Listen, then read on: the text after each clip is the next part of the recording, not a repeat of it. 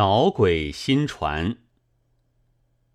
中国人有很有些喜欢奇形怪状、鬼鬼祟祟的脾气，爱看古树发光，比大麦开花的多。其实大麦开花，他向来也没有看见过。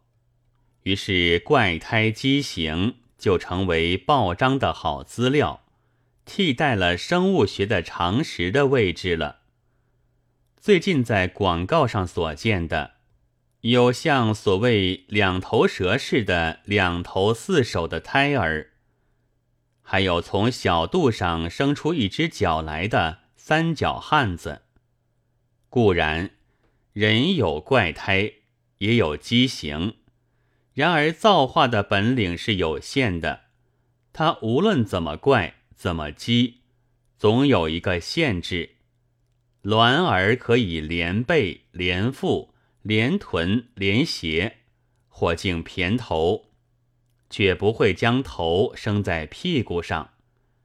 形可以骈母肢指，缺之多乳，却不会两脚之外添出一只脚来，好像买两送一的买卖。天实在不及人之能捣鬼。但是人的捣鬼虽胜于天，而实际上本领也有限。因为捣鬼精艺在切忌发挥，一即必须含蓄，改一家发挥，即使所捣之鬼分明，同时也生限制，故不如含蓄之深远，而影响却又因而模糊了。有一利必有一弊，我之所谓有限者，以此。清朝人的笔记里常说罗两峰的《鬼趣图》，真写的鬼气浮浮。后来那图由文明书局印出来了，却不过一个奇瘦，一个矮胖，一个臃肿的模样。并不见得怎样的出奇，还不如只看笔记有趣。小说上的描摹鬼像虽然竭力，也都不足以惊人。我觉得最可怕的还是近人所记的脸无五官、浑沦如鸡蛋的山中厉鬼，因为五官不过是五官。纵使苦心经营，要他凶恶，总也逃不出五官的范围。现在使他浑沦的莫名其妙，读者也就怕的莫名其妙了。然而其弊也是印象的模糊。不过较之写些青面獠牙、口鼻流血的笨拙，自然聪明的远。中华民国人的宣布罪状，大抵是十条，然而结果大抵是无效。古来尽多坏人，十条不过如此，想引人的注意，以致活动是绝不会的。骆宾王作讨武曌檄，那入宫见疾，峨眉不肯让人。掩袖宫蝉，狐媚偏能惑主这几句，恐怕是很费点心机的了。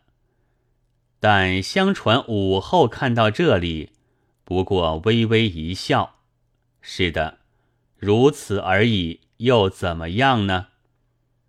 生罪治讨的铭文，那力量往往远不如交头接耳的密语。因为一是分明，一是莫测的。我想，假使当时骆宾王站在大众之前，只是攒眉摇头，连称坏极坏极，却不说出其所谓坏的实力，恐怕那效力会在文章之上的吧。狂飙文豪高长虹攻击我时。说到劣迹多端，倘一发表，便即身败名裂；而终于并不发表，是深得捣鬼正脉的。但也竟无大笑者，则与广泛俱来的模糊之弊为之也。明白了这两例，便知道治国平天下之法。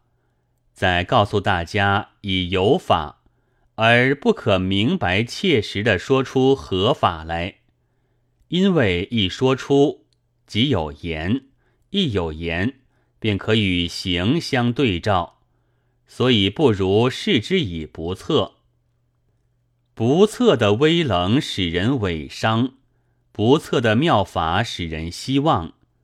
饥荒时生病，打仗时作诗，虽若与治国平天下不相干，但在莫名其妙中，却能令人以为跟着自有治国平天下的妙法在。